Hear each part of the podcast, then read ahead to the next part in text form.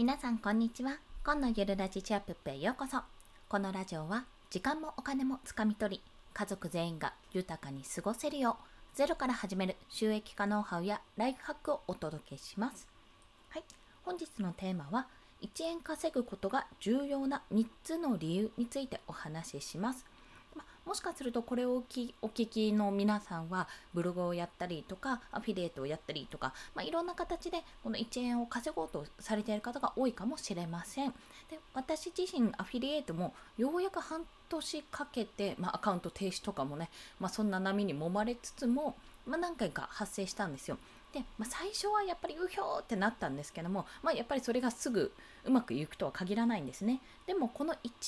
を稼ぐことどんな形でも、まあ、特にアフィリエイトとかもそうですしこうスキルを身につけてそれで稼ぐこともそうなんですけどもどちらにしても自分の力で1円をか1円を稼ぐことがとっても重要なんです、まあ、その3つの理由を、まあ、私の体験含めてお話しします、まあ、先に3つご紹介しますと1つ目はやってきたことの成果となるというところ、まあ、努力が実るってことですね。2つ目は実績として言えるようになるというところです。そして最後3つ目が自信がつくというところ。これがね非常に重要ですね。1つ目がやってきたことの成果となる。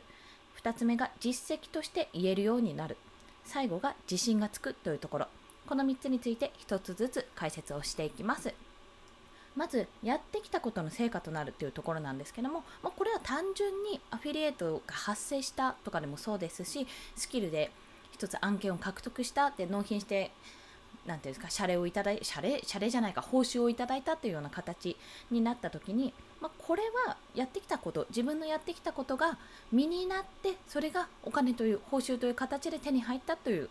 まあ、それが結果になるということがやっぱり自分がやってきたことって結果が見えないとすごくこう何ていうんですか闇雲に動くというか暗闇の中で手を伸ばしながらこう動いてる感覚があってそこで諦めてしまう方が多いんですよね。かくいう私も結構ねあの20年間楽器をやっていたんですけどもまあそれはそれはねコツコツ練習するのがあんまり好きじゃなくて演奏すること自体は好きだったんですけどあのうまくはなんなかった。20年間やってたらそれなりうまいでしょって思われると思うんですけども全然うまくなんなかったんですよ。もうほんと人並みっていう感じで。全然普通にもっとうまい後輩とかがいっぱい来てなんかすごいなーとか思いながらねほわーんとしてたくらいだったんです。でも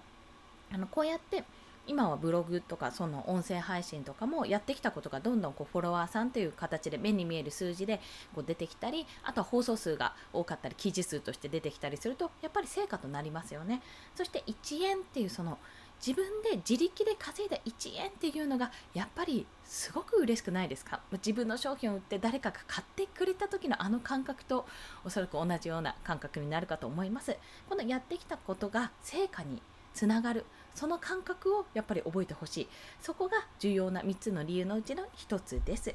そして2つ目が実績として言えるというところ。これはやっぱり散々何か言っててもいやまだ収益発生してないでしょって場合だとなんかねやっぱ机上の空論というか言葉に重みが出ないんですよね。でも1円稼ぎましたと。これ実はこれで私は案件を取得しました。半年やったらちゃんと収益化になりましたってことになればやっぱそれは実績として言えるわけですよ。でじゃあどうしたらどの記事から発生したかとかできればね詳しく分かればいいんですけども、まあ、ちょっと分かんない場合もあるのでじゃあ発生した場合はどんな風にしてきたかじゃあどこ経由から来たと思われるかっていうのをやっぱり自分でも分析するじゃないですか。そしたら、まあ、私の場合音声配信1日3放送していて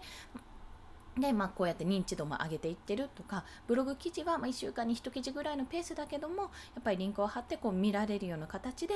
もう作ってあるとかね。例えばね、まあ、全部それはあの一度やめたりとか止まったりしたこともあったけど、まあ、続けてきたものなんですよって半年間ずっとやってきたことなんですよっていうところをお伝えすればやっぱりあじゃあそれだけやれば変な話実績として出るんだなってお金がこう発生するんだなっていうふうに少しでもねそういった未来をあのお伝えすることができたらやっぱりそれは経験なので言えるじゃないですか。で、その経験を、体験を聞いた方が、あ、だったらちょっとブログ始めてみようかなって気になってくれたら、こちらとしてもやっぱ嬉しいですよね。まあ、そんな形で実績として、もう机上の空論じゃなく実績として言えるっていうところはね、とても言葉に重みが乗りますので、非常に重要な理由の一つです。そして最後が自信がつくというところ。これが本当にね、一番重要です。まあ何かっていうとすっごい具体例を挙げると私昨日かな？クラウドワークスさんで、えーと、コンペ案件を調べまして Kindle のね表紙デザインを調べてて、まあ、それをちょっと見てたんですけども自分のプロフィールを見直してたんですよ。プロフィールを見直した時に私こう駆け出しデザイナー2ヶ月目3ヶ月目？2ヶ月目か？になるんですあ3ヶ月目だなになるんですけどもあ私産後にあ産後じゃない3000ですよね。3000にこれ入力した時よりあデザイナーって名目で書けるって思ったんですよ。で自分の実績とかもスラスラスラってこう入力ができてあなんかすごく自分のプロフィール欄のところの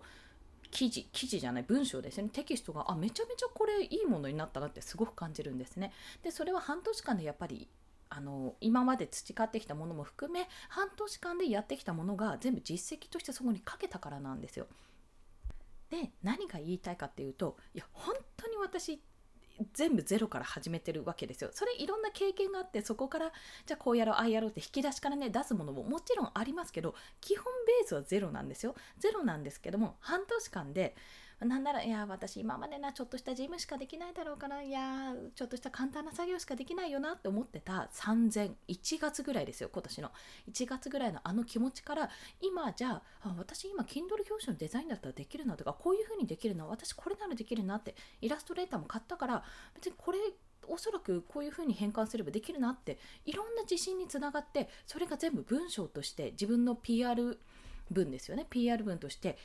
書けるようになったってとこなんですよ。これ気持ちの変化ももちろんなんですけどもやっぱりどっちを選ぶかって誰をこうコンコンペでも何でも誰に仕事をお願いするかっていう時にまだ初心者ですよろしくっていう人より、まあ、そういう人にもねお願いするパターンももちろんありますけども自分はもう実績もあってこういうことできますって言ってくれた人の方がやっぱりあやってみようかな試してみようかなって気持ちになるじゃないですか自分がこう半年半年じゃないか5ヶ月ぐらいですよそれで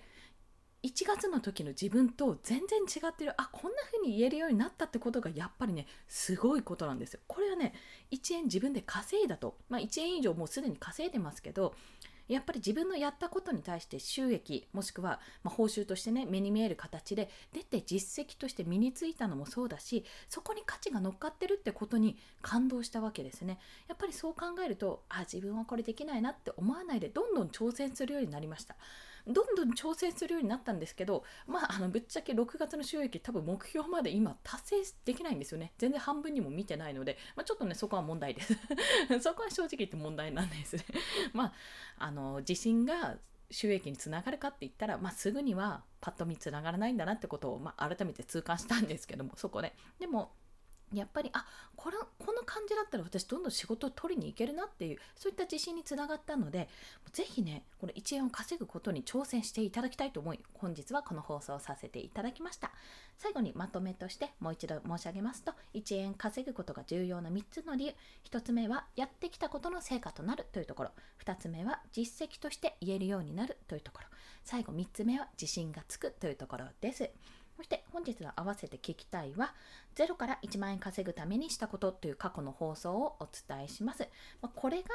えっと、デザインを始めてからのお話になるんですけれども、まあ、でもこれがベースかなと私のいろいろちょっと考えた結果やっぱ0から1万円稼ぐその間にまスキルを使って収益を得るっていう方法も取ったんですけどもやっぱり